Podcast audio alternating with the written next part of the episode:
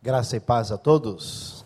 Um grande prazer estar aqui nessa tarde. Queremos agradecer de coração pastor Vander e a amada igreja pela oportunidade de estar com os irmãos e falar aqui nesses dias sobre esse tema importante, o Espírito Santo e a missão da igreja que começou na quinta-feira. E eu espero que Deus tenha abençoado o coração de diversas pessoas que viram vários temas, aspectos e ênfases específicas sobre esse tema.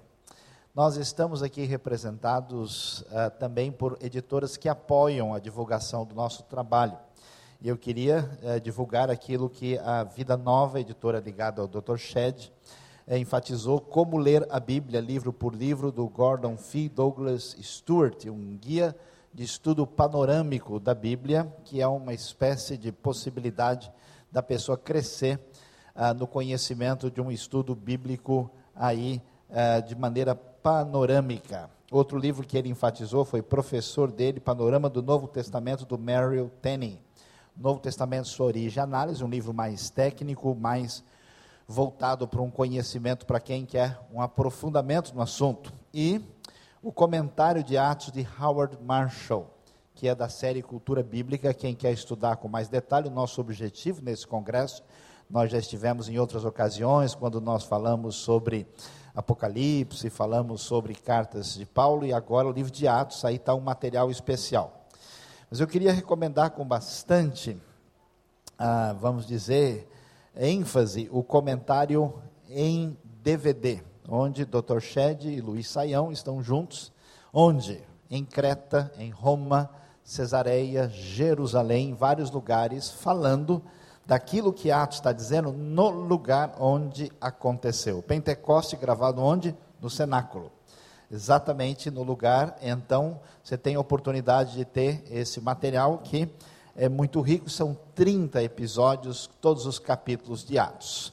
E também uma introdução e conclusão. E nós temos o Rota 66, que é a Bíblia de estudo completa, só que em vez de você ter de ler, né, e de alguém uh, e, ter que acompanhar, você pode ouvir toda a explicação. São uh, ah, 250 horas, 613 estudos, com 2.500 perguntas e respostas no meio do estudo, de uma maneira bem humorada, bem objetiva, trabalhando o texto, material especial que vai estar disponível hoje para os irmãos aqui na Igreja Batista do Recreio, ali no estande da Rádio Transmundial.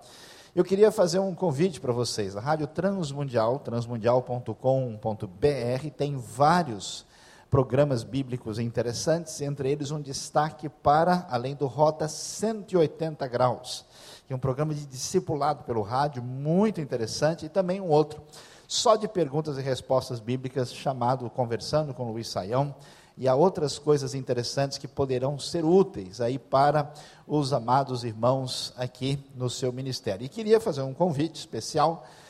Seminário do Sul, já aí, a todo vapor, toda segunda-feira nós estamos dando dois cursos que são abertos para a pessoa que não está formalmente matriculada na grade lá do bacharel. Às cinco e meia da tarde nós temos um curso, às cinco horas da tarde temos um curso sobre espiritualidade no livro de Salmos. Como é que o Salmo nos ensina os detalhes da vida de relacionamento com Deus. E às sete horas, um curso de arqueologia da Bíblia. Finalizando, queremos dar uma boa notícia, pastor Wander, aí como líder espiritual e eu como organizador aí do roteiro dos estudos, nós faremos uma viagem em setembro de 2014, que deve incluir ah, principalmente, seguramente Israel, possivelmente Grécia e Turquia. Estamos aí ah, organizando. Se você tem interesse, você pode fazer a sua pré-inscrição ali.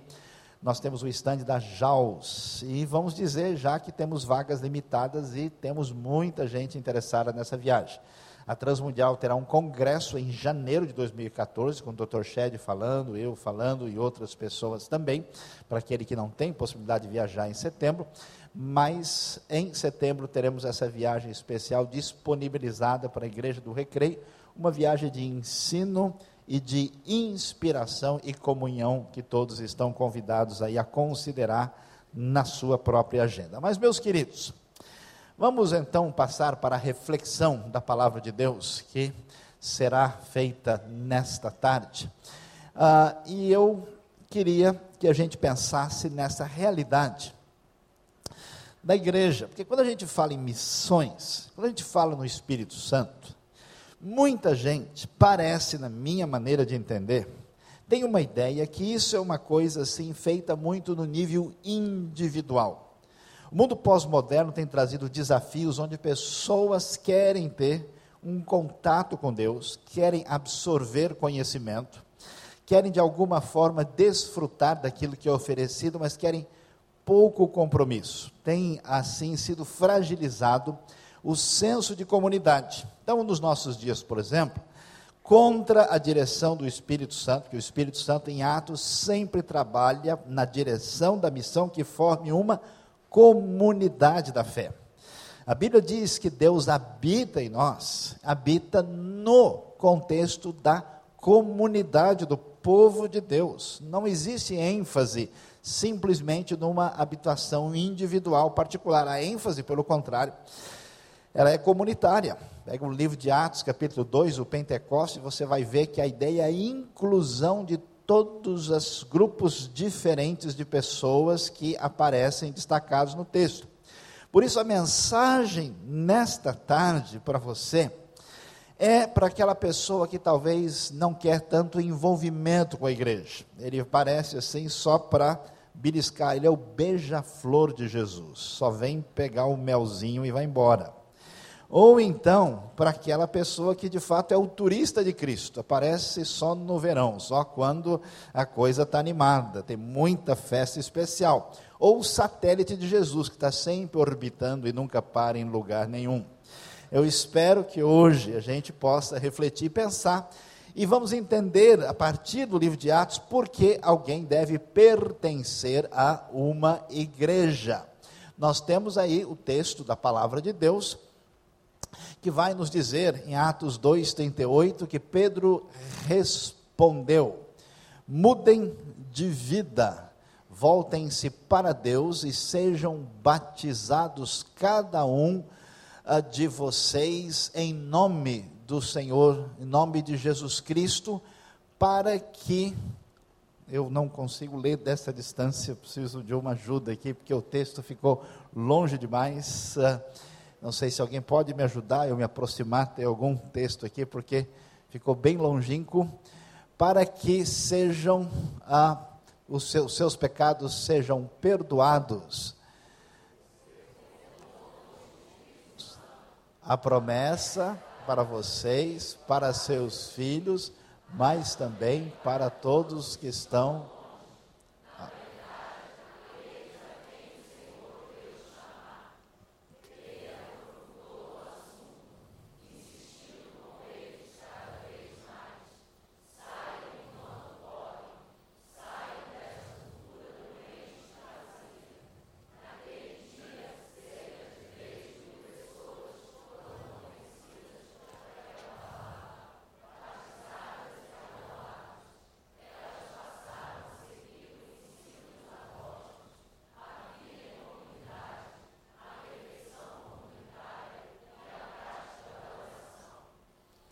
Muito bem, os irmãos continuem nos ajudando, vamos lá mais um pouco.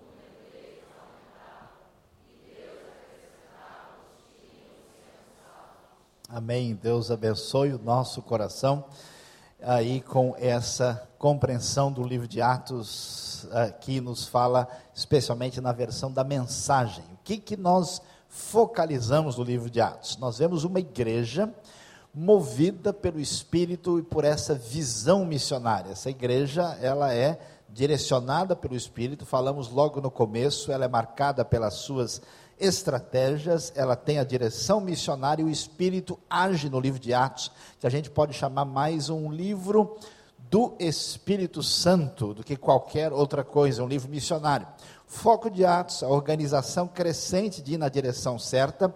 Essa igreja começa em Jerusalém, vimos depois que Atos se desenvolve mostrando que ela vai chegar com a palavra divina até Samaria e até os confins da terra, que no contexto de Atos envolve principalmente a cidade de Roma, ou até mesmo a extensão última, final do Império Romano, gigantesco, impressionante, que tinha todas as condições, vamos dizer, políticas e militares da época que permitissem essa expansão tão extraordinária que nós vemos lá, quando nós vemos essa expansão da mensagem de salvação que representa um novo começo na vida das pessoas. O que, que nós devemos entender que fica bem claro, que não está tão claro assim. Hoje eu conheço gente que faz parte de uma comunidade cristã, ou faz parte daquilo que passou a ser chamado de evangélico, mas que não tem de fato uma realidade de mudança de vida. A vida cristã, a mensagem do Evangelho, a proclamação, implica naquilo que a gente chama um novo começo. Olha a ênfase de Atos. Mudem de vida, voltem-se para Deus e sejam batizados, cada um de vocês, em nome de Jesus Cristo, para que seus pecados sejam perdoados. Ser cristão, segundo o Novo Testamento, é iniciar essa jornada, não é simplesmente a pessoa passar a vamos dizer, estar participando de uma comunidade que ele goste das programações, não é simplesmente a pessoa estar sendo ajudada por Deus ou crer em Deus, mas alguém que um dia na sua vida reconhece sua distância e alienação em relação a Deus, se arrepende e entende que esta salvação, que esse perdão, que essa conexão com Deus se dá através da bendita pessoa de Jesus Cristo, nosso Senhor, que morreu pelos nossos pecados. Isso envolve um novo começo. Qual é a grande maravilha da realidade da igreja? O texto de Atos focaliza que a promessa é para vocês, para os seus filhos, mas também para todos os que estão longe, na verdade, aqueles a quem o Senhor deu chamar. Quando o Espírito Santo é derramado, o que é interessante, seguindo ali a profecia de Joel, capítulo 2, esse espírito seria derramado. E a maneira como ele é derramado é muito diferente do que algumas pessoas poderiam imaginar. Porque qual era a visão do mundo antigo? Que só pessoas especiais, só pessoas, vamos dizer assim, elevadas, que a gente muitas vezes imagina que tem uma, uma, uma luz a mais na sua cabeça, na sua vida, é que tinha um contato com o sagrado. Por isso, se acreditava que o divino era disponibilizado para reis, para pessoas poderosas, sacerdotes, gente importante, gente que estava acima dos outros. O Novo Testamento vai numa direção totalmente diferente. Não existe uma ideia esotérica uma ideia de que tem gente que de alguma forma tem uma predisposição para estar mais próximo de Deus, pelo contrário, a ideia é que o Espírito vem, ele atinge quem? Filhos e filhas, ou seja, homens e mulheres. Esse Espírito que vai agora agir com poder traz sonhos e visões para pessoas mais velhas e para os jovens, que na cultura antiga eram menos importantes e até sobre servos e servas, escravos e escravas, o Espírito cai. A igreja é uma bênção especial porque ela é para todo tipo de gente. Isso é tão extraordinário porque nós vemos a coisa tão bonita. Eu passei por uma experiência impressionante recentemente, vendo no interior do Paraguai uma tribo que foi mudada, atingida, assim como nós vimos a mão abençoadora de Deus em Uganda, agora demonstrada perante os nossos olhos, lá no Paraguai. E aqueles índios modificados com uma vida diferente, inclusive plantando, produzindo, tirando leite, fazendo uma verdadeira cooperativa. E lá estava um irmão que veio da Nova Zelândia, descendente dos locais da Nova Zelândia chamado Maores, metade Maori, metade inglês. Veio e foi abençoar e ajudar aquela tribo no interior do Paraguai. Só o Evangelho de Jesus faz isso. Por quê? Nós, pela nossa maldade, pela nossa dependência de nós mesmos e autossuficiência, nós sempre criamos o que? Muros em torno das pessoas que devem se afastar de nós. Se o sujeito é feio, é pobre e mora longe, Deus abençoe, estou orando por você nós selecionamos as pessoas em função de que medida elas podem, de alguma forma, nos beneficiar. A maravilha do Evangelho, como uma força subversiva de amor, quebra isso. De modo que pessoas diferentes, que não têm nada a ver, são aproximadas em Cristo Jesus. Amém, irmãos? Então a maravilha é que a igreja, diferente de ser ah, uma espécie de clube de pessoas especiais, ela é aberta para todo tipo de gente. Eu conheço gente que não quer frequentar a igreja porque se acha melhor que os outros, nariz empinado, metido de Jesus. Como dizem alguns, está amarrado, é muito feio esse negócio. A palavra de Deus continua enfatizando uma coisa muito significativa que o livro de Atos nos apresenta. Eles passaram a seguir o que? O ensino dos apóstolos. Tem gente que acha que pode ser um cristão à base da energia de Jesus. Ele, ele, ele descarrega, assim, fica né, um mês, dois meses assim afastado. Aí quando ele vê que a bateria está muito fraca, ele falou, deixa eu, dar, deixa eu dar uma energizada lá na igreja hoje, que o louvor está uma bênção, amém irmãos? Né? É o sujeito seguidor da teologia do Roberto Carlos, são tantas emoções, ele vem, né, e ele vai e tal, depois que ele sentiu um pouco animado, ele vai embora, descarrega e volta. Esse tipo de atitude é infantil e equivocada, não acompanha a direção do Espírito Santo no amadurecimento da comunidade da fé. Porque na igreja existe o que? Ensino valioso. Se você não sabe, isso quer dizer que você não sabe. E se você não sabe, quer dizer que você precisa saber, e a sua vida vai ser melhor se você crescer em conhecimento. Eu conheço gente que não se desenvolve na sua vida por arrogância, prepotência. Tem pessoas que você vai conversar e você nem explica para a pessoa, ele, não, eu sei, eu sei, ele já interrompe no meio e começa a falar, não tem nem como continuar, porque a pessoa já nasceu sabendo, é impressionante. Mas se nós somos humildes e entendemos que fazemos parte de uma caminhada, de um crescimento com Deus, você precisa estar ligado ao corpo de Cristo, você precisa fazer parte dessa comunidade vitoriosa que faz diferença com seus projetos de implantação do reino e precisa aprender a coisa direito. Quanta coisa muda na nossa cabeça, se você vai concordar comigo, quando a gente escuta um negócio e faz um clique Puxa, agora entendi. Ah, agora, ah, não, agora, agora minha cabeça estava uma bagunça aqui dentro e a coisa se organizou e daí a nossa vida se modifica. Não despreze aquilo que significa o ensino dos apóstolos, não viva simplesmente de efervescência espiritual, busque consistência na sua vida. Na igreja, a gente vive em comunidade. Doença do homem contemporâneo. Estava assustado ao ouvir que em Paris, um dos problemas, alguns anos atrás, que a prefeitura estava enfrentando era apartamentos que explodiam. E alguém já pensou que é algum ato terrorista. Mas não, a pessoa morria. E ficava ali meses decompondo e ninguém nem percebia.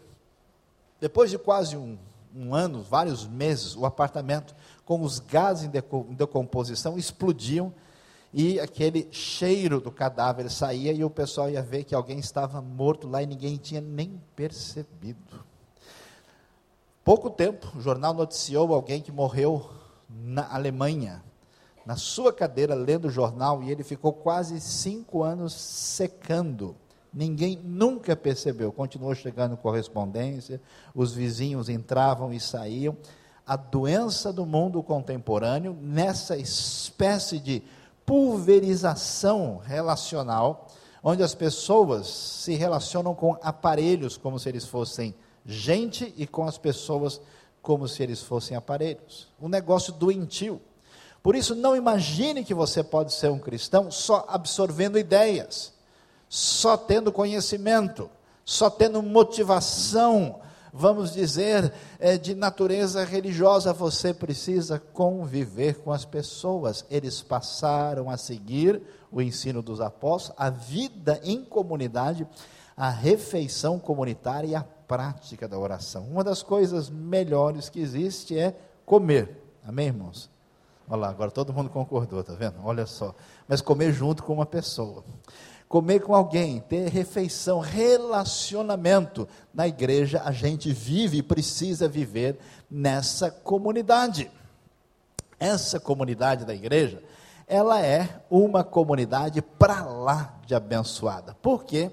a gente vai ver a grande maravilha, uma coisa que pouca gente imagina. A ênfase do Novo Testamento é que o poder de Deus, os milagres de Deus acontecem, sabe quando? Quando estamos reunidos em comunidade.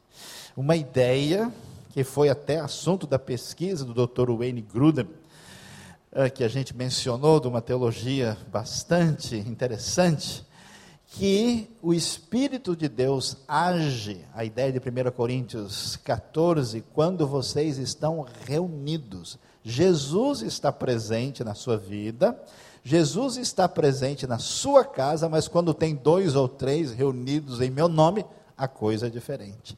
É um outro, uma outra dimensão de desfrutar da presença de Deus.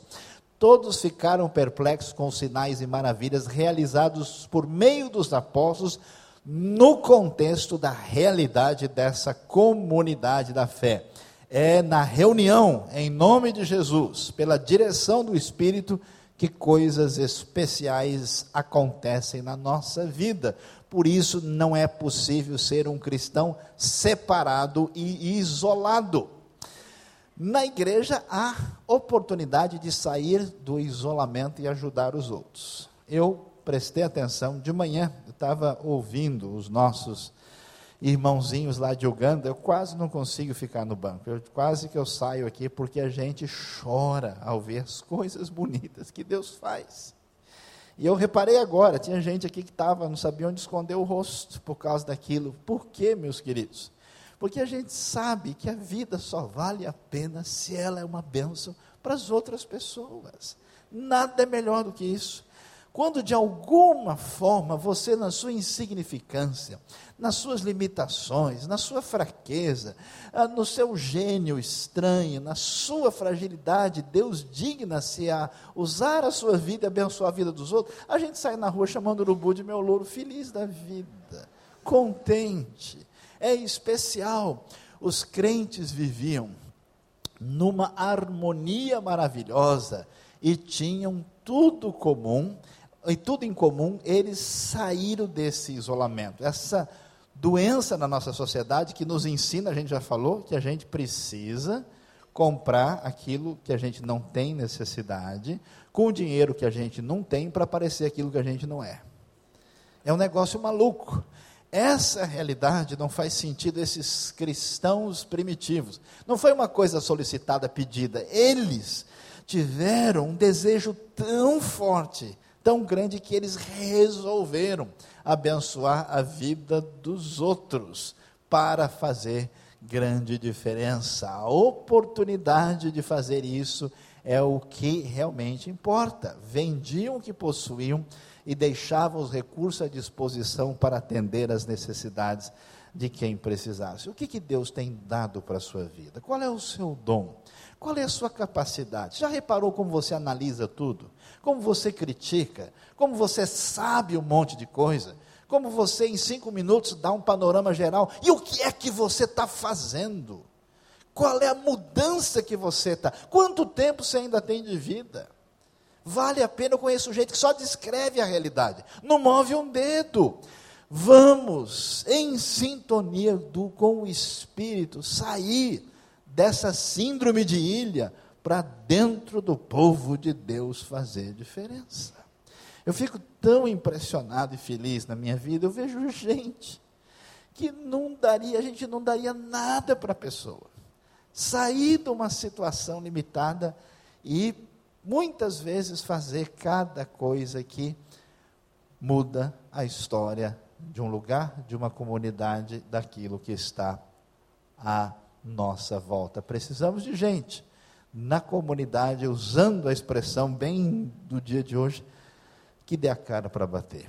Não cristãos, consumidores, que assistem depois saem da igreja comentando como se tivessem vindo de um shopping, supermercado. E aí, qual foi o gosto da, do louvor hoje? O que, que você achou da mensagem? É como se a gente tivesse comprado um monte de coisa e tivesse avaliando as mercadorias. Não, Deus quer você fazendo diferença, movido pela direção do Espírito.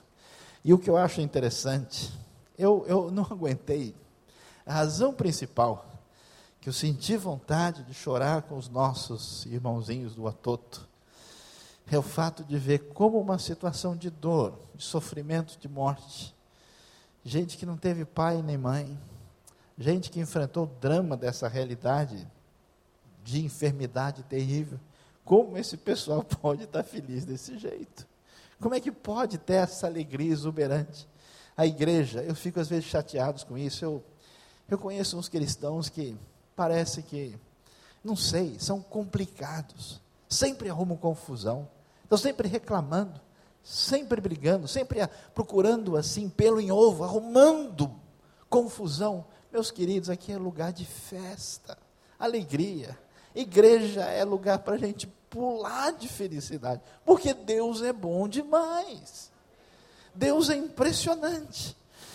Estava ouvindo o Dr. Shed falar que se calcula que na China hoje tem 100 milhões de cristãos. Eu cheguei de lá há pouco tempo, o pessoal fala em 150 é o poder de Deus.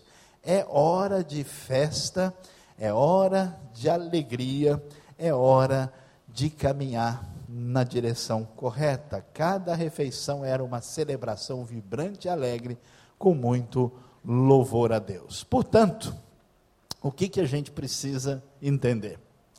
É que esse evangelho do reino, essa palavra de Jesus, ela é invencível. Nunca existiu um império mais poderoso e permanente do que o Império Romano. Nós ainda estamos, até certo ponto, no Império Romano. O direito que você estuda é romano. A língua que você fala é decorrência do Império Romano. É impressionante o poder do Império que começa com uma nação fundada em 753 a.C cai em 476 no Ocidente, 1453 no Oriente, mas que nunca deixou de ser a referência fundamental da civilização ocidental. Pois é, esse Império Romano não foi, não ruiu com guerra o poder de Deus. Ah, o grito dos cristãos, proclamando a palavra, o sofrimento, a morte deles como mártires, o tipo de vida que viviam. Ninguém resiste ao poder do Evangelho.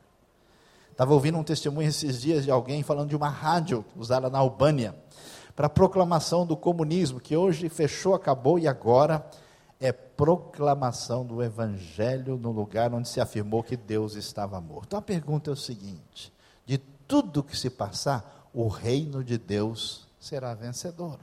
E a pergunta é: você quer fazer parte dessa festa? Você quer entrar nisso? A igreja é comunidade vencedora, o povo da cidade apreciava o que via.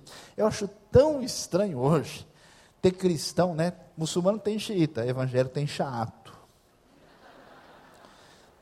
É estranho porque a coisa de Deus em nós deveria provocar o um interesse para as pessoas. Escuta, por que você é assim?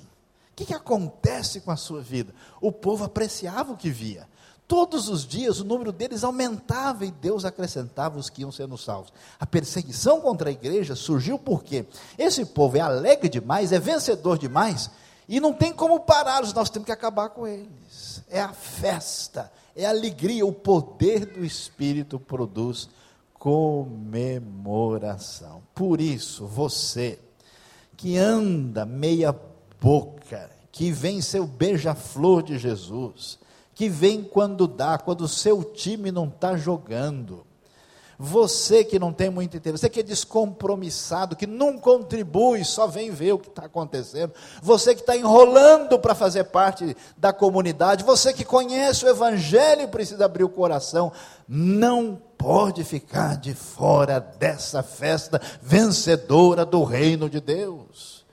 A marca do livro de Atos chama-se alegria, alegria vencedora total. Eu não acredito que você fique de fora eu convido você a pensar seriamente sobre a sua vida. Nós vamos, no segundo momento, no segundo culto, falar de uma outra realidade, sobre o livro de Atos, falando sobre essa realidade do reino e a relação entre estresse e espiritualidade, como é que Deus nos ajuda a mexer com isso. Baixe a sua cabeça, coloque a sua vida diante de Deus nesse momento. E se você sente que essa mensagem de alguma forma mexeu com a sua vida, com o seu coração, eu queria que aí você coloque a mão no seu coração, fale com Deus e reafirme ou apresente a direção correta do seu compromisso com o reino, com a ação do Espírito na igreja para fazer aquilo que Deus deseja. Deus bondoso, em nome de Jesus Abençoa todos que ouviram a tua palavra, coloca a tua mão de bênção, de direcionamento, de graça. Pedimos a tua ação especial em nome de Jesus. Amém. Que Deus nos abençoe.